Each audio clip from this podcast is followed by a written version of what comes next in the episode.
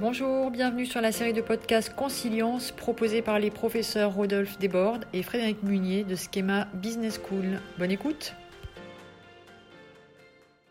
Bonjour à toutes et à tous, euh, Frédéric Munier, professeur euh, de géopolitique à Schema et co-animateur euh, du site Consilience. Je suis heureux de vous retrouver aujourd'hui pour ce nouveau podcast où j'ai le plaisir eh bien, d'inviter Dominique Vian, professeur à Schema, mais je ne vais pas lui euh, prendre la parole, je vais le laisser se présenter. Dominique, bonjour. Bonjour. Alors, est-ce que vous pourriez vous présenter euh, rapidement d'abord pour nos auditeurs? Alors oui, je suis Dominique Vian, professeur à Schema, donc en entrepreneuriat, c'est ma spécialité, mon thème de référence. Je suis un enseignant-chercheur, j'ai soutenu une thèse il y a une dizaine d'années, c'était en 2010, nous sommes en 2021. Et donc à 58 ans maintenant, j'ai donc eu une vie qui a précédé cette vie de chercheur, notamment autour de deux thématiques. La première, c'est les systèmes d'information. Donc un travail d'analyste visant à informatiser et aider les entreprises dans leur informatisation. Euh, et une deuxième aspect qui était la direction d'entreprises PME, euh, notamment dans l'industrie grassoise. Vous avez donc un parcours vous-même finalement assez, assez mêlé, assez, assez complexe.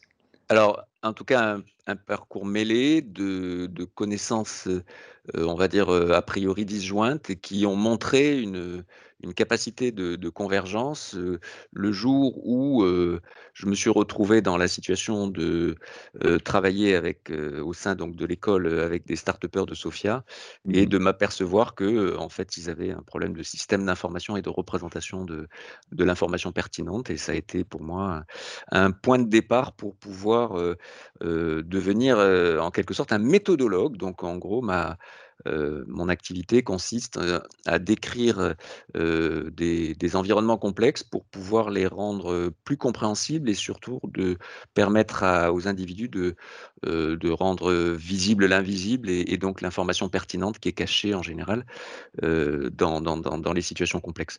Voilà, donc c'est, ça a des usages pour les entrepreneurs, ça a des usages pour donc dans l'innovation, ça a des usages sur des résolutions de problèmes complexes.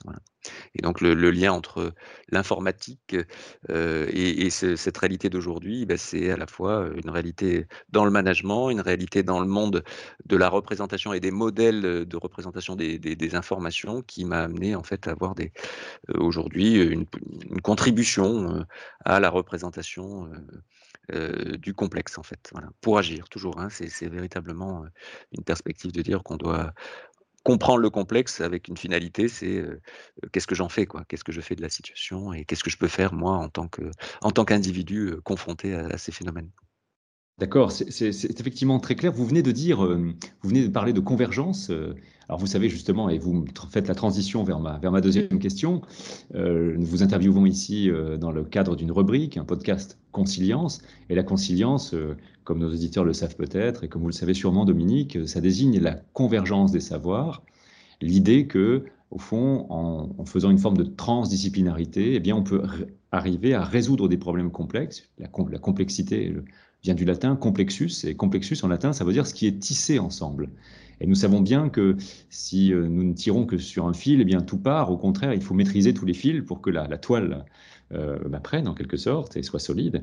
Alors, qu'est-ce que, que vous évoque, euh, Dominique, dans votre recherche ou peut-être dans votre travail de professeur avec des, étudiants, cette notion de conciliance, de convergence des savoirs?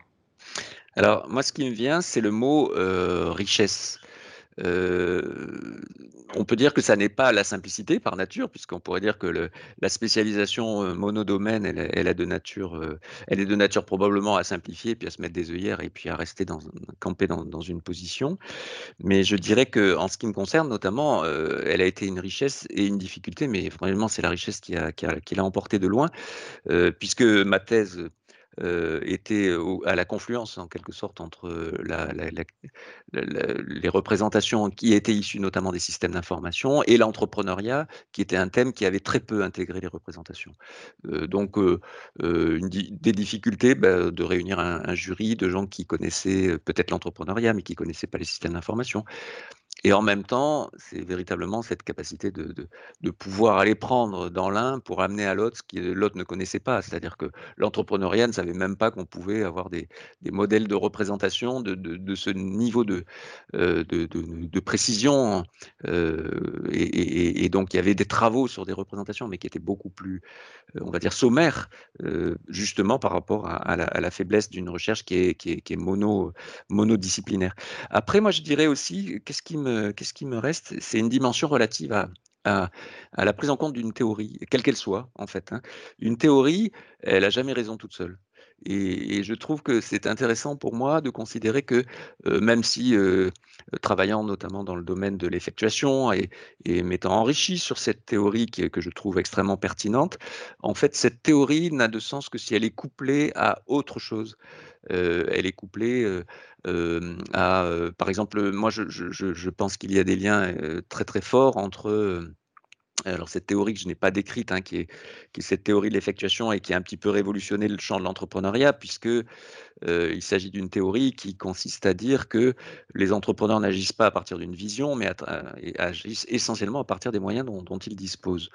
Et euh, donc cette révolution quelque part euh, copernicienne dans le champ de, de, de l'entrepreneuriat mmh. montre que eh ben ça, ça, interpelle sur qu'est-ce qui va faire qu'un individu va, va, prioriser un départ enfin, un, départ de, toute action à partir d'une identité plutôt que par rapport à un but fantasmagorique. Et donc, ça va interpeller des notions relatives à la, psychologie, puisque euh, la capacité d'inférer des possibles, de voir le monde comme un espace des possibles, c'est fondamentalement une, une, posture psychologique.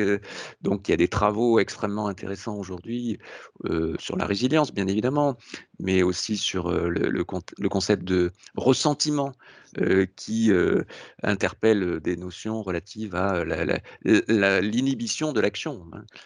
Tant que je suis dans le ressentiment, je ne peux pas voir le monde comme un espace des possibles. Donc, lien entre l'effectuation et la psychologie, lien entre l'effectuation et la capacité de, de, de, voir comment les, les, éléments du réel sont reliés. Est-ce que je vois que des éléments n'interagissent pas ou ils interagissent selon une stricte causalité ou est-ce que je peux me permettre de considérer que différents éléments interagissent selon une palette entre, entre les deux voilà, à savoir le zéro connexion ou, la, connexion intégrale de, la causalité qui fait que si j'ai A, je vais trouver B, dans la mesure où A serait la cause de B. Voilà, donc c'est de voir effectivement ces perspectives de réalité qui sont interagissantes, qui sont graduées, la notion du suffisant et non pas la notion du nécessaire pour qu'une chose advienne.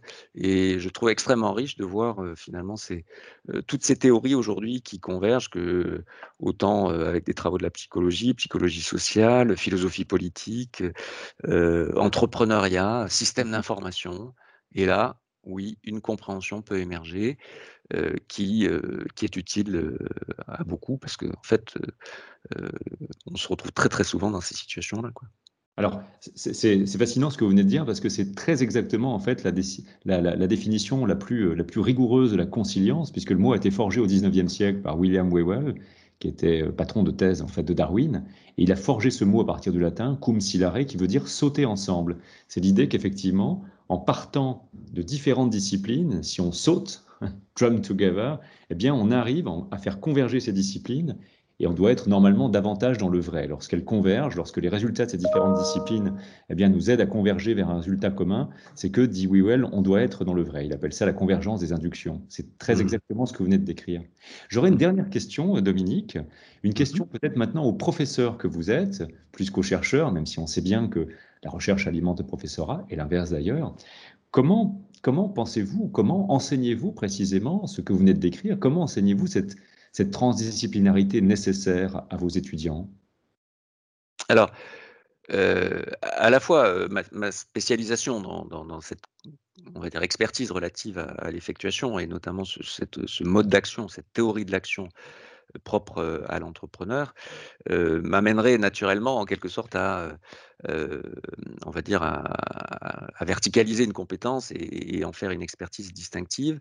Mais je, suis extrêmement sensible à positionner l'étudiant dans une analyse critique et surtout, on va dire, une analyse d'un autre niveau qui n'est pas que le strict management, en l'occurrence, à savoir la dimension philosophique.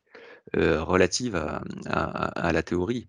Et donc, euh, je pense qu'aujourd'hui, une analyse critique, et donc les principes d'une analyse critique, euh, ne sont pas strictement dans le champ de l'effectuation, c'est donc déjà une, forme de conscience, mais je pense aussi à la, réflexion de nature épistémologique sur, ben, finalement, aujourd'hui, l'effectuation nous parle d'un monde où la prédiction n'a pas sa place, ou a moins sa place, et, le contrôle sur l'environnement prend, prend, par contre une importance considérable. Mmh donc bah là, ça fait appel à des croyances. Donc quelles sont les croyances qui sont relatives à vos théories? Parce que les théories sont, ont toujours un fondement épistémologique sous-jacent et donc une, compréhension de phénomènes qui elle-même a, a, sa dimension philosophique. Et, donc pour, pour, être, pour terminer, je dirais, c'est ça peut être une, une, conciliance horizontale, mais aussi verticale, verticale au sens d'une intégration de la philosophie même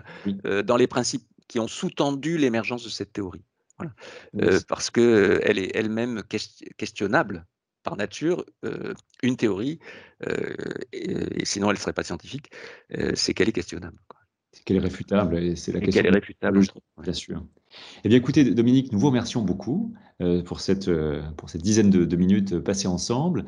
Euh, j'indique à nos auditeurs également que vous, aurez, Dominique Vian nous indiquera quelques ouvrages bibliographiques si vous voulez aller plus loin, notamment sur la notion de d'effectuation dont il a parlé. Et nous vous donnons rendez-vous à notre, ben, dans quelques temps, probablement dans un mois, pour la prochaine interview. Très bonne journée à toutes et tous. Merci Dominique. Merci Frédéric.